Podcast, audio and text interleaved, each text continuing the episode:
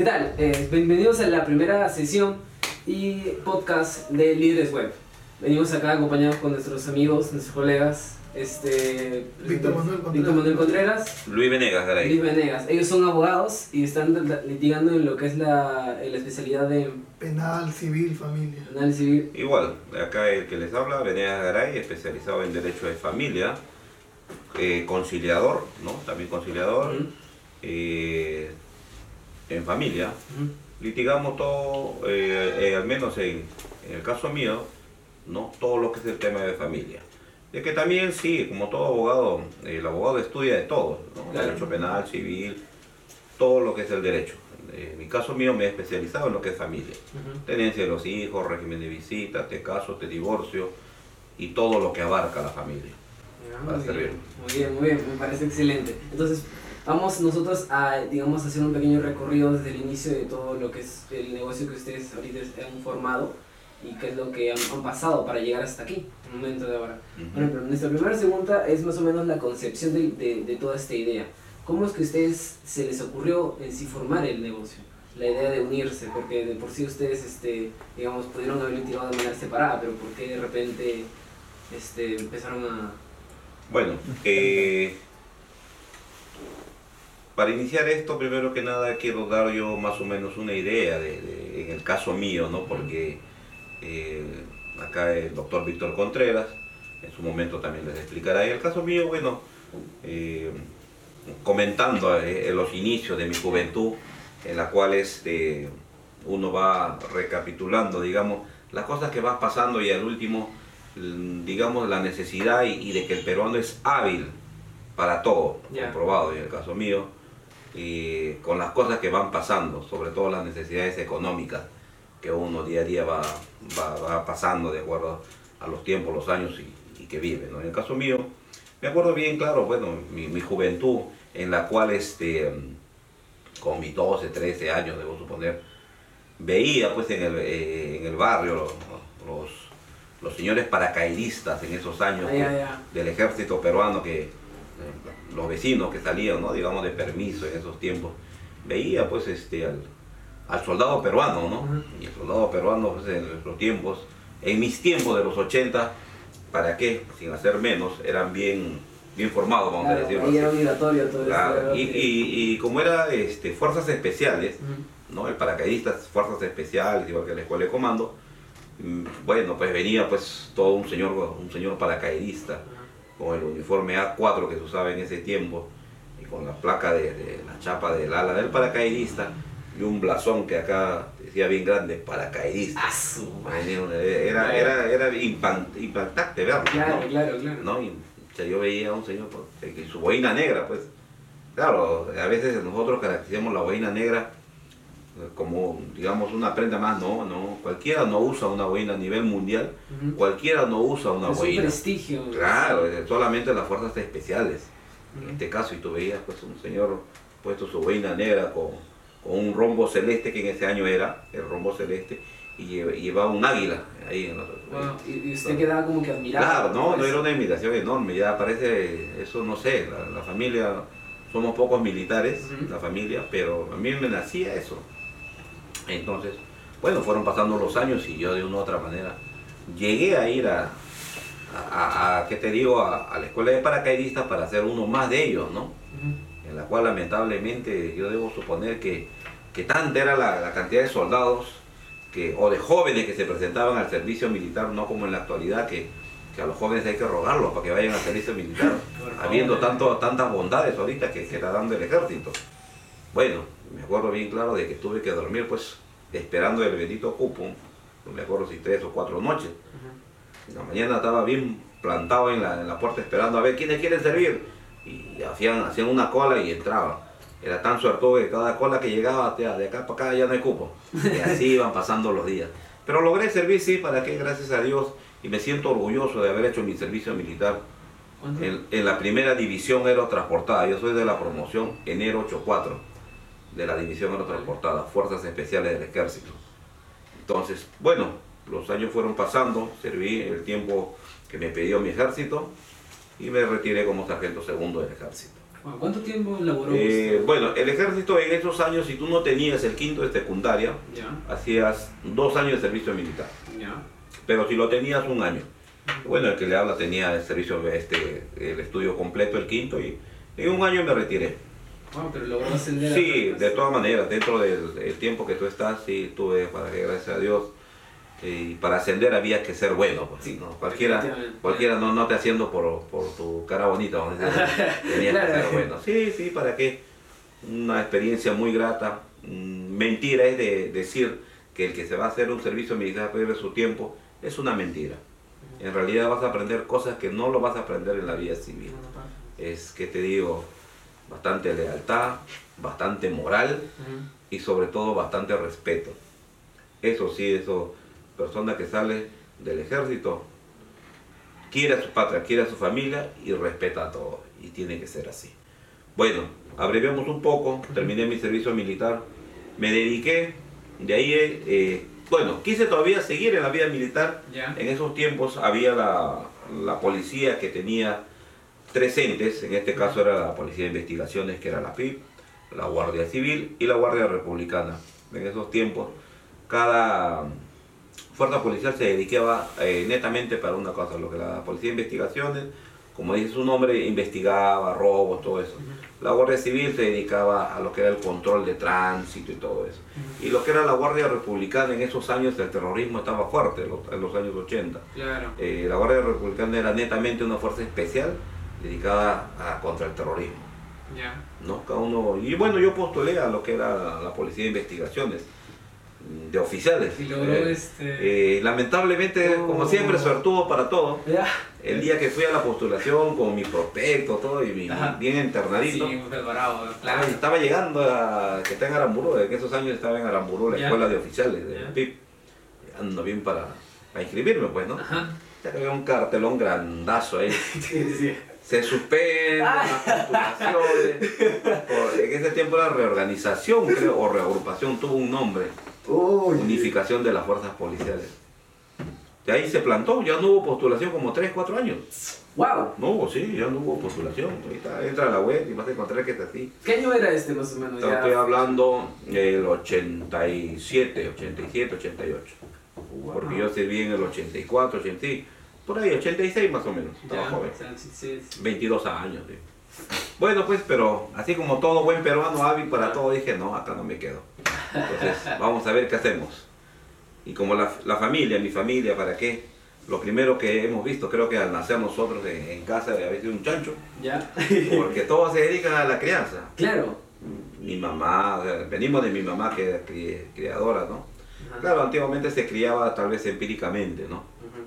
Pero ahora no, ahora es más tecnificado, ahora los chanchos pues ya son más finos. Comen en, comen en plato. Comen en plato, ¿no? No, en realidad ya... Contenedores. Señor Sí, Chancho, ha, cambiado, sí, ha cambiado, ha cambiado bastante porque Vitaminas, antes eso. todo, no, ahora tú, tú trabajas legal, o sea, vacunas, vitaminas, alimentos, tienes todo, porque si no, tu crianza estás creando por las puras. Porque es inversión, Claro. es inversión. La crianza de cerdo no te vuelves millonario, pero es un ingreso eh, que te va a dar su fruto si tú lo sabes trabajar. Es así. Bueno, me dediqué a la crianza, me estuvo yendo muy bien, para que no me puedo quejar. Estuve, y, pero ¿qué pasó? No sé si ustedes se acordarán, vino una peste. El H1N1, la, la porcina la llamaban. Ya, ¿eh? Uy, me estamos ¿Te hablando de ya. Ucha, me mató los chanchos, o sea, a todos nos jodieron, ¿no? Ucha, Ah. se maloró el negocio, comenzaron a morir los chanchos, pucha, vender todo. Ah, sea, madre, se malo, se truncó el negocio. Ah, bueno, ¿qué hacemos de ahí? Ah, ¿Cuánto pues. tiempo duró todo eso? O sea, ¿cuánto, No, o sea, ¿qué te digo? Han ido pasando años de años, pues. Ya. O sea, si me llegué a la crianza, siquiera 5 años, 6 Ya. años, estaba todo bonito, chévere. Y de repente. Tanto así que teníamos un local de, de venta de chicharrones. Tanto así, yo tuve un local de chicharrones que Ya. trabajé como 5 años. Ah, Yo te preparo los chicharrones a- de, O sea, realmente estabas expandiendo y Sí, sí, estabas sí, tratando sí, de explorar sí, toda, sí, toda la chicharra. Ah. Nosotros fuimos la primera chicharronería que hubo acá en el Puente Bochipa. Wow, Eh, wow. Fuimos la primera, ahorita hay cantidad. Claro, claro, Fuimos ustedes la los primera. precursores, Sí, sí, los primera. pioneros ¿Por qué? de la. Porque teníamos la materia prima, que son los cerdos. Teníamos la materia, teníamos, ¿no? Ujú. Entonces, Pero Toma abajo. se malogró el negocio con la muerte de los chanchos y la peste. esta. Se fue la materia Se prima. fue. Entonces dije, ¿qué hacemos? Ya. Entonces se me metió la idea con un hermano, vamos a comprar combis. pues. Ya. Ya pues había platita, compramos dos combis, me acuerdo, modernitos. Inicialmente, ¿para qué? Muy bien, como todo negocio, a veces ya comienzas a, co- a coger los frutos, pues. Claro. Ah, madre, pero fueron pasando los meses, tal vez un año, o... y un poco tiempo estuve, casi dos años. Que las papeletas, que el carro al depósito, que el Empezaron a no más, vino. más combis de por sí. Sí, que más combis que- que estaban en un apogeo enorme. Ajá. No había mucha combi. Claro. Pero comenzaron a aparecer más combis, que, que, o sea, un montón de problemas. Y ya no era negocio ya. Ya. En realidad no era negocio porque al último era más gasto que otro. Una papeleta como las que hay ahora, pues o sea, en ese tiempo, ahorita una papeleta de 2.000, 3.000 soles, ¿cómo la pagas? Claro. Que el orden de captura, que no vino el chofer, que el cobrador. Aunque ahora en las noticias han chapado varios por este digamos por, por Fiore diciendo que tenían este, una acumulación de papeletas Claro. de un millón y no Ay, sí, hay muchos carros así, hay mucho, mucho. Bueno, el tema es de que ya, ya dije, no, ya no, antes que se me deprede más, vendimos los, vendimos este, los cómics, pues, Ajá. vendimos los cómics y, y, y bueno, ya lo único que quedó, ¿qué hacemos? ¿Qué hacer? El mundo de seguridad, entré a trabajar en el mundo de seguridad y, y tuve la, la oportunidad de trabajar en esos años en una empresa muy buena, que es la empresa Horus. Horus. Eh, Horus en ese tiempo se eran. En ese tiempo la- las conocidas eran Horus, Hermes, Proseguro. Pero Proseguro se dedicaba a lo que es transporte de valores, Hermes casi similar, y Horus era la que agarró a nivel nacional el- la seguridad enorme. Ujú. Pagaba muy bien en Horus, para que también el entrenamiento era muy bueno. Muy bueno, muy bueno, para que no me puedo quejar. Trabajé costa, sierra y selva, estuve trabajando. En la cual también tuve este, una herida de bala. También tuve, sí, tuvimos una herida de bala y, y experiencia enorme. Pero como todo el mundo de seguridad en ese tiempo tenía un apogeo, ¿por qué? Porque el terrorismo todavía estaba latente a nivel nacional. Claro, ¿no? Los coches bomba, los- las torres que se iban cayendo día a día y sea, todo el eso. de la seguridad era un Pero comenzó a bajar, sí, comenzó a bajar el terrorismo y se acabó la chamba también en seguridad. pues. No. ¿Te imaginas? Es, es gracioso. Pero, oye, este, si cuidábamos 10 tal vez en, este, en esta casa, oye, 5 se van porque eh, ya no quieren pagar más. pues. Y así, madre, entonces, ¿qué hago? ¿Qué hacer?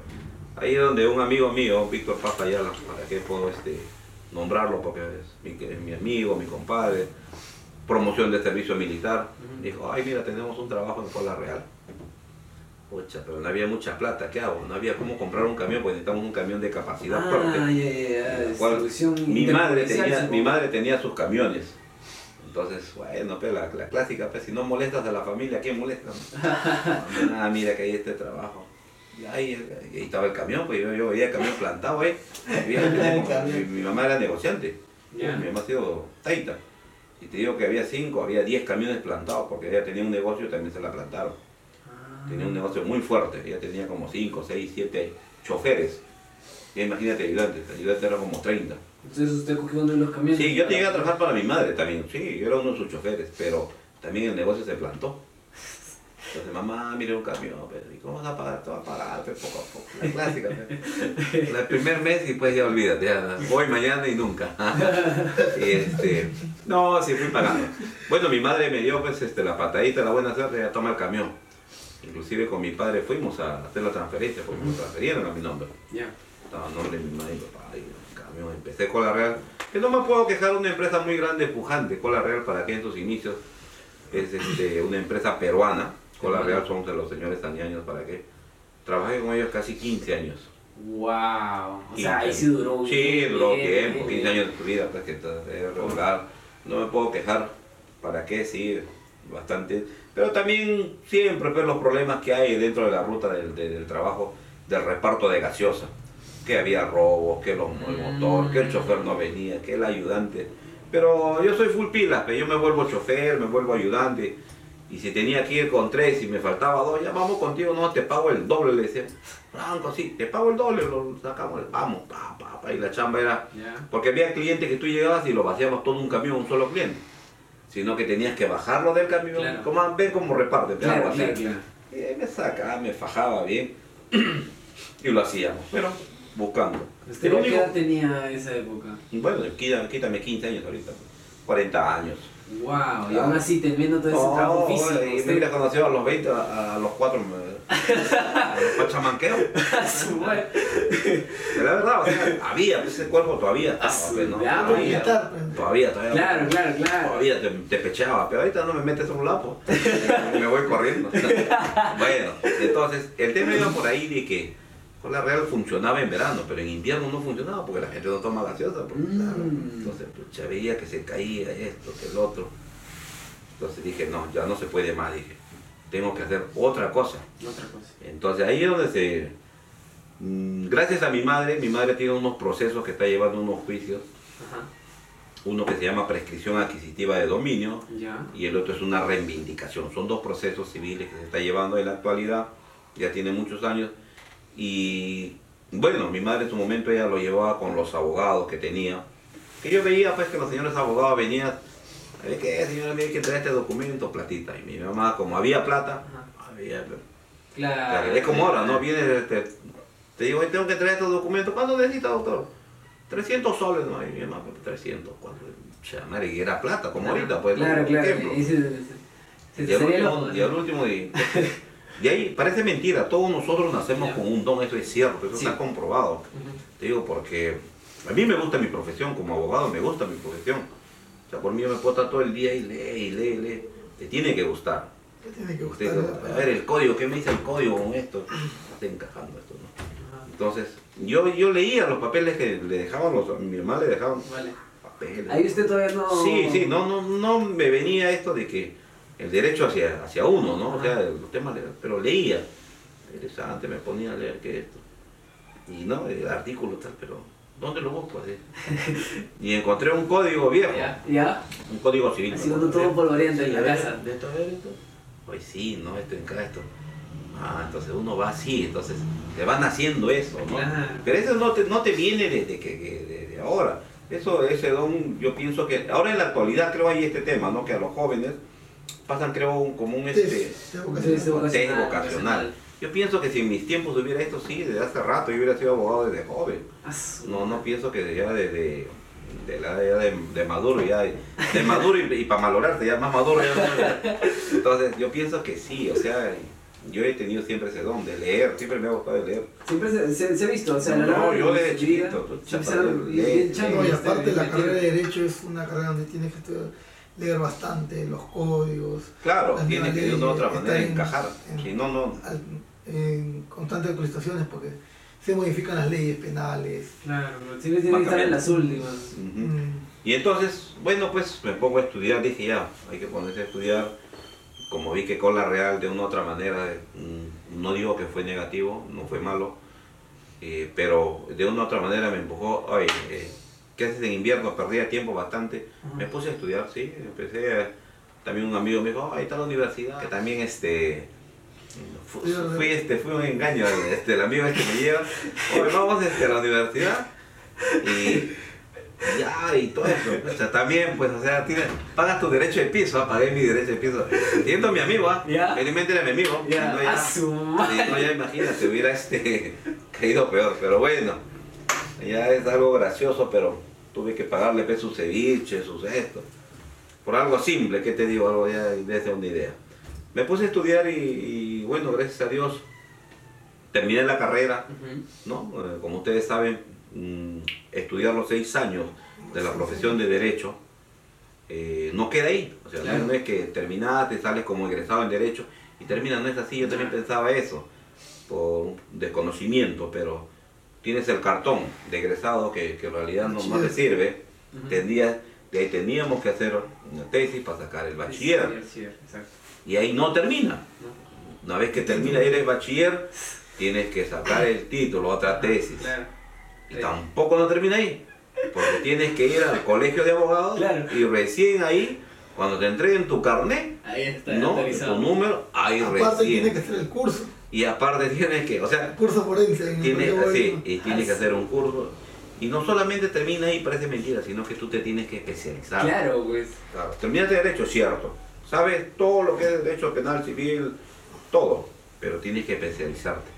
Yo me he especializado así, llevando el curso de conciliación, llevé, llevé seminarios eh, que, que duraban cuatro meses, casi dos años me he especializado. Entonces los, los, los seis años que usted ha llevado Más dos cortos. años, sí, seis años más dos, Ocho. ocho tirando para nueve, Sí. para que tú puedas decir yo soy. Casi ¿no? como una carrera de medicina, Sí, sí, se puede sí, decir sí. así como. Sí, wow, sí. wow. Parece mentira, a veces dicen, no, estudio seis años y ya vos, anda, voy a eres.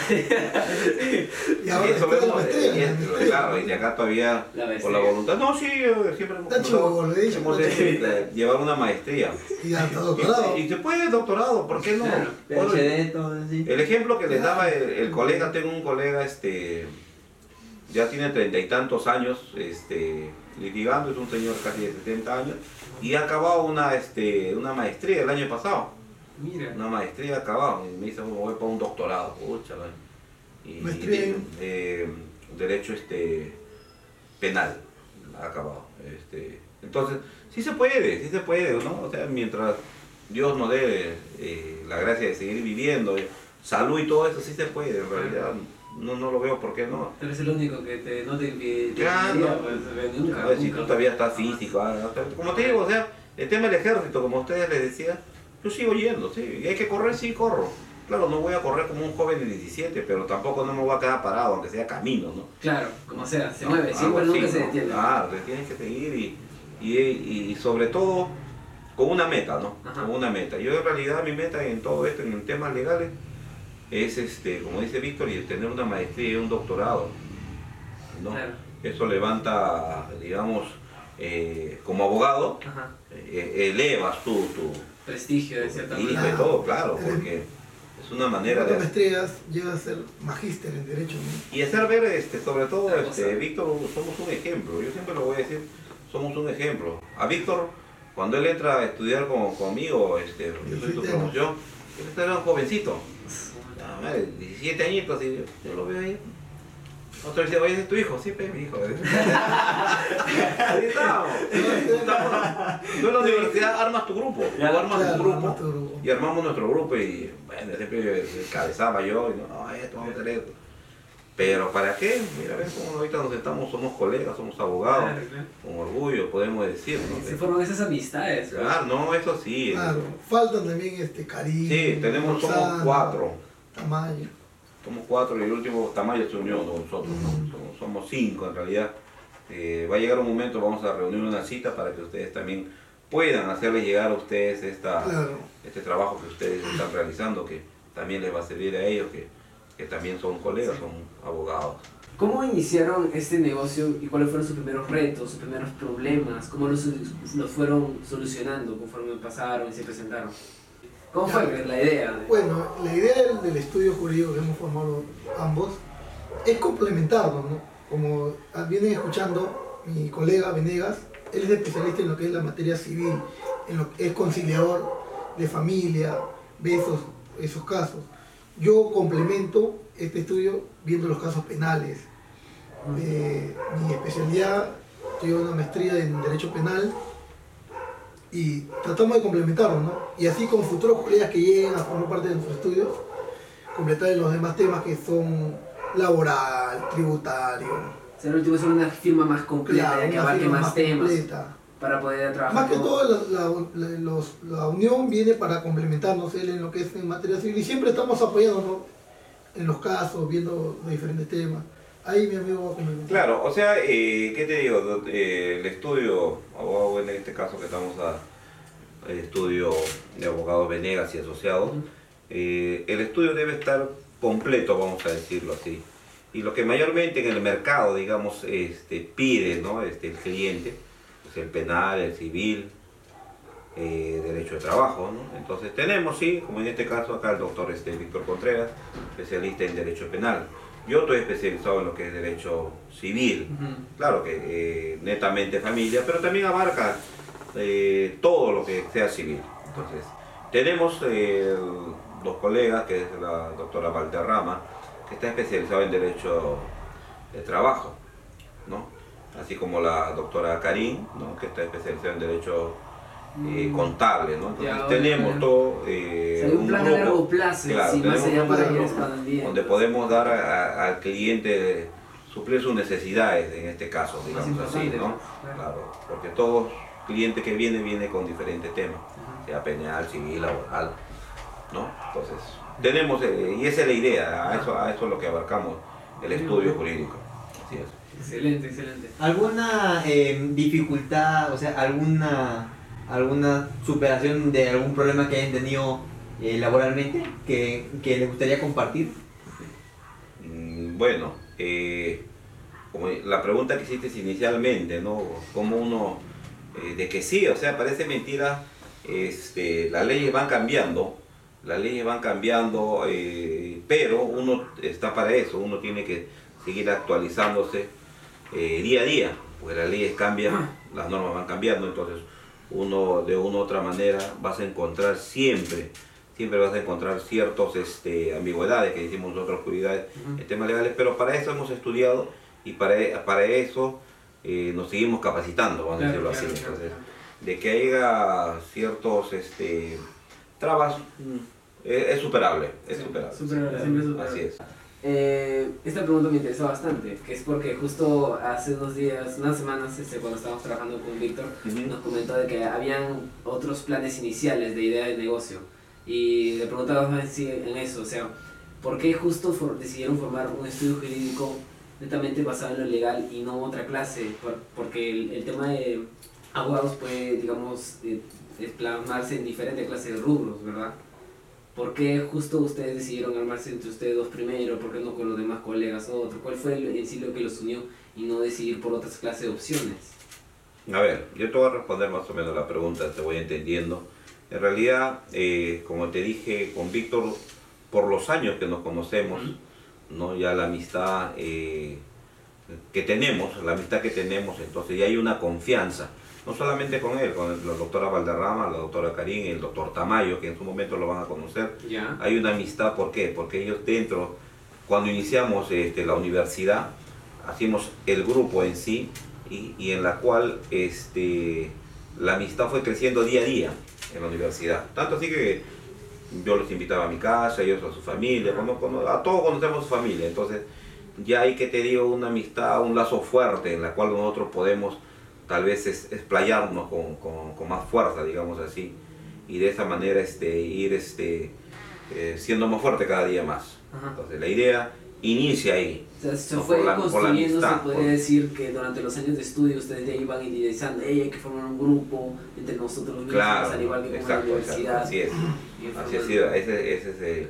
Ahora, de que, mm, bueno, una vez este, formado el, el grupo, en este caso el estudio jurídico, este, de que ha habido problemas, como te digo, este, sí, pues, ¿no? Claro. Eran los primeros casos. Claro, a veces, a veces este, que te digo, el cliente viene y, y, y que te digo, su caso, mm, tal vez, este, no vamos a decir lo que no, no lo sabes, pero como tenemos otro colega que también estudió igual que tú, otro colega, nos sentamos y conversamos, "Oye, mira, me ha llegado este caso, ¿qué tanto, a ver, tres, cuatro cabezas piensan mejor que uno? ¿no? Entonces, Debatimos entre debatimos, nosotros. oye, ¿qué te parece? mejor No, agarra el código, a ver qué dice el código, o qué dice la constitución, o sea, que, que esté todo entrelazado dentro de la pregunta que es que el cliente quiere. ¿no? Claro, la idea es Entonces- servir al cliente. Entonces, lo eh, de esa manera, pues. oye, ¿qué te parece si, si nosotros este, hacemos el estudio jurídico, que esto, ¿no? Nace esto, ¿no? De, de esta confianza y esa manera de trabajar. Y creo que es lo correcto, Claro. porque a veces este, no vayan a pensar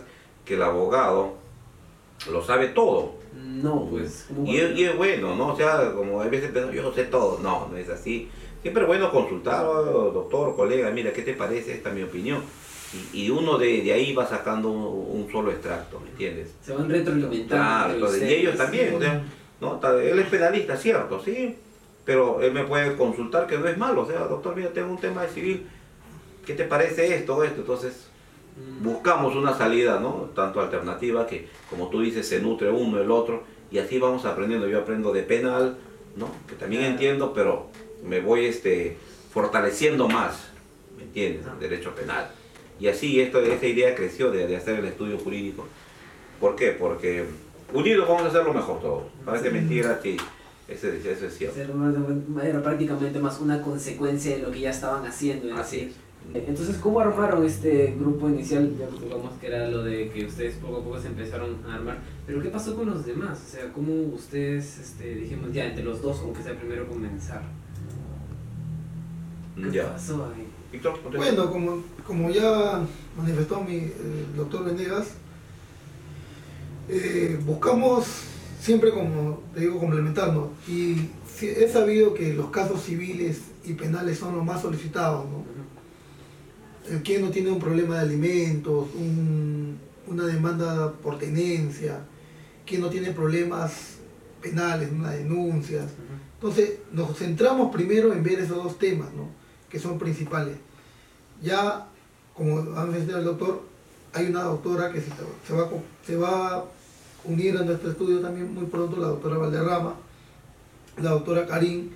Ya no solo vamos a hacer un estudio, vamos a hacer un estudio jurídico y aparte un centro de conciliación. Uf, El doctor es conciliador, Ujú. especializado en familia, junto con la doctora Karim, que es especializada en... también en Conciliadores. Conciliadores, Conciliadores. Un curso que sí. y poco a poco ir juntándonos, todo eso, un ambiente más amplio, todo. Claro, o sea, ustedes se fueron, digamos, por las especializaciones que más, digamos, Claro, cada uno tiene, exacto. Claro, es una manera estratégica de comenzar. ¿no? Parece Sí. mentira en el, ¿qué te digo? En nuestro Perú, lo que bastante, ¿qué te digo? Litigamos en este caso, derecho penal y civil. Parece Sí. que eso es lo que más este problema tiene, digamos. Entonces ustedes atacaron ahí estratégicamente. el derecho de trabajo es limitado, Es ¿no? limitado. Entonces, así, hay ciertos temas que... Pero lo más fuerte, lo, lo más este, Hemos buscado sí, también. penal y civil. ¿no? Penal y civil, Sí, es diferente, ¿no? Sí, en realidad. Es por eso que nosotros estamos, digo, ya empezamos. Pero sí estamos este, también este, ya esperando una pequeña respuesta nomás de la doctora. El problema es la distancia a veces. Ah, claro. yo vivo en claro. Vitarte, él vive eh, acá en San Martín, la doctora vive en Puente Piedra y la otra doctora vive en Chorrillos. Estamos de cono a cono, ¿no? Claro, claro. Pero a la larga vamos a centrar, yo debo suponer, porque esto va creciendo, como le dije, y haremos un centro, en el centro de Lima, buscaremos un Claro, local donde alquilar local, y hacer sí. un estudio jurídico donde, donde todos podamos llegar, ¿me entiendes? Entonces, estemos todos presentes y, y ahí podamos este, abarcar más, ¿no? Abarcar más en, realidad en lo que es eh, temas legales. ¿Cuál se podría decir que ha sido el día más, o o los días más felices eh, trabajando ustedes dos juntos? A ver, eh, yo te lo voy a contestar. Mira, eh,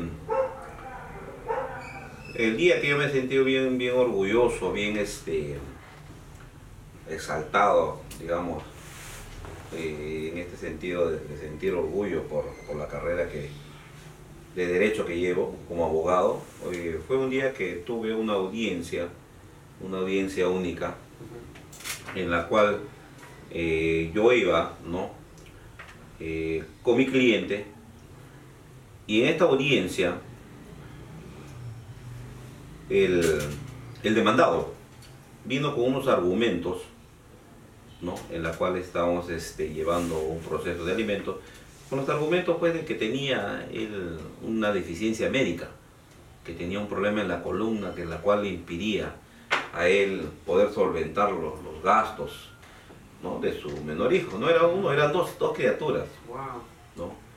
Eh, en la cual trajo un certificado médico. Y lamentablemente, ¿cuál habrá sido el error del destino? Ajá. ¿no? De que el, el certificado médico, te- si estábamos ahorita en 2018, tenía 2016 y todo, toda prueba que tú presentas ante el juzgador tiene que ser actualizado. ¿Entiendes? Entonces, yo pedí, ¿no? Porque en ese momento es práctico, las audiencias son prácticas, las audiencias, eh, en audiencia única es práctica y el juez simplemente netamente al tema, alimentos, no hay otra cosa. Y yo pedí el documento, y, y eso parece mentira, hace ver mucho de- del abogado en este caso, ¿no? Yo porque estaba mi cliente al costado, eh, doctor, permítame, ha pedido, hay veces da, se da el caso, ¿no? De que tampoco te dan esa opción, permítame el documento que, que no se habían percatado, digo, señor juez, este documento data de tal fecha, no es actualizado, y por tanto, no, no debe ser merecido en, en esta audiencia. Entonces el juez sí me dio la razón. ¿Y para qué? Mi, el juez dictaminó lo que es real y justo para mi cliente. Esperábamos algo mínimo, pero por su mala fe, digamos, de, de actuar de este demandado, el juez dio a favor de mi cliente una pensión realmente justa. Y ahí yo sentí el esto de decir, hacer justicia, Ah. en cual a la hora que salimos, mi, mi cliente agarró, me, me, me abrazó, o sea, me, me impactó. Gracias, Wow. gracias doctor, por mis hijitos. Es un orgullo sentir ese, no, no por lo que tú cobras, ¿no? Claro, sino- sino hacer justicia. Sí, Justicia. ¿no? Ese sería Justicia. para mí, ¿para qué? O sea, y fue casi mis inicios. wow. Fue casi mis inicios litigando como abogado de mucha madre que me saqué la cinta. Una felicidad enorme, para que es impactante. Que Te fui a comer un cevichito. Pucha. No, bueno, el cliente para que bien agradecido. Entonces, son esas cositas que, que te hacen seguir adelante, diciendo, pucha madre, sí, hay que seguir así, ¿no? ¿Para qué? Para bien, para bien de tu cliente, bien, mm, no sé, o sea, no tengo palabras para, para escribirlo, yo sé que ustedes sienten lo mismo, Claro. pero es, es algo fuera de lo común, es algo fuera de lo... Que sí. de las gracias. Sí, sí, sí, manera. cositas que los clientes se sienten agradecidos. ¿no? Entonces, eso es lo que les comento, les imparto. Ujú. Para que hay que, ojalá uno de ustedes se anime a estudiar Derecho, caramba, que. Es una carrera y- y, y muy pronto, esa. y usted no es bien lo hable. Sin desmerecer las demás carreras que hay un montón, Claro. pero sí, me gustaría más adelante que sea uno de nuestros colegas y, y se siente acá con uno y pueda decir yo soy. Ah, Yo soy abogado tal con número de calta. a la vida. Así es. Sí. A ver, las, ya ma- más o menos terminando, eh, ¿cuál sería su proyecto de ustedes de acá a unos 5, 10 años? ¿Cómo se ven ustedes más o menos en lo que es su estudio jurídico? Bueno, ya posicionarnos a nivel ya, no solamente distrital, ¿no? a nivel de todo el Perú, ¿no? Ser una de las firmas más importantes con los, con los abogados capacitados en todas las, en todas las ramas del derecho, ¿no? Y tratar de, tratar de dar soluciones a sus problemas, ayudarlos con una eh, con en esos, en esos, en esos tipos de problemas, ¿no? en esos casos, tanto civiles, penales, laborales, toda la, la rama de derecho, posicionarnos y que la gente crea ¿no? en los abogados. Lamentablemente Claro. están mal vistos los abogados. ¿Cuál es el prejuicio en sí que tienen eh, más que lidiar los abogados en, en general? ¿Por qué se les- Eh, es que les lamentablemente hay malos abogados. Así como hay buenos, también hay unos abogados que hacen, hacen el mal, ¿no? Ahora ya a esos abogados se les está sancionando, el colegio de abogados Ajá. está poniendo sanciones a los que no cumplen. Y bueno, quitar esa mala imagen ¿no? de los abogados, que la gente vuelva a tener confianza en los abogados, que están para servir. Claro. Wow, wow. Entonces, su, a ver, como pregunta final, me gustaría saber este, su valor, eh, su valor este, distintivo. ¿Qué es lo que ustedes creen que aportan con su servicio que otros abogados de alguna manera no aportarían si no es que fuesen ustedes mismos? O sea, el cliente que viene a ustedes, ¿qué es lo que podría ganar que otras personas no les van a poder dar con su servicio? A ver, yo te contesto, este, amigo. Eh, en realidad, para eh, recalcar un poco más lo que dice acá mi colega, el doctor Víctor Contreras, sí es cierto, o sea, a dónde apuntamos, a dónde queremos llegar, cuál es nuestra meta, cuál es el fin. Uno, como dijo el doctor, eh, a nivel nacional, ¿no? Como estudios jurídicos, ¿no? Eh, ser número uno. Ser número uno. Uno, ¿por qué? Porque el cliente, el cliente es la base de todos nosotros. El cliente es el que te va a decir, tal abogado es bueno, Claro. tal abogado cumple.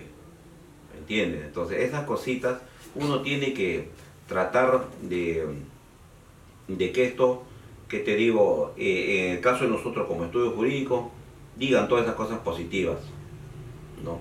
Porque como dice, este, a veces hay doctores, abogados, de que cobran al cliente y no cumplen, ¿no? No Ya, ya, cumplen claro. como debe el caso ser. de su mamá que dijo Claro, que como venía, claro, como Claro. venían los abogados, ay, necesito plata, ya lo habían visto como No una mina, nada. había- como una chequera lo habían visto a mi madre. yo veía, y, no solo eso, me acuerdo que venía uno, como vendíamos los chicharrones, esto, Claro. para llevar mis chicharroncitos. Claro. Y no querían una porción, querían dos o tres kilos. Querían su bolsa de chicharrón y su plata. Y yo lo miraba y en realidad era indignante, ¿no? Claro. Y bueno, esto- y, y de dónde se veía cuando pasaban los meses, mi madre renegaba. Pocha, que el abogado le ha dado plata, que me hizo perder esto. encima se ha llevado el chancho, se ha comido. todo. Esas cositas parece gracioso, pero eso es lo que pasa, hace ver mal, Claro, hace ver, hace ver Y lo mal. bueno que hace es que es algo Y, y- y no, y no, sí, y no dicen el abogado tal, dicen los abogados. Eso, es Entonces, eso nosotros como estudio jurídico no queremos. En realidad, yo les puedo decir, en el caso mío y en el caso del doctor Víctor Contreras, no hay hasta ahorita eso. ¿no? Yo, la cartera de clientes que tengo, no me voy a vanagloriar, que son bastantes, pero todos pueden hablar bien de mí. Yo trato de al cliente ser como, como debe ser el abogado, Claro. Ser como debe ser. Estar al servicio tal Claro, cual claro, como es, es por eso que te pagan. Y uno tiene que, por ese pago, hacer su trabajo.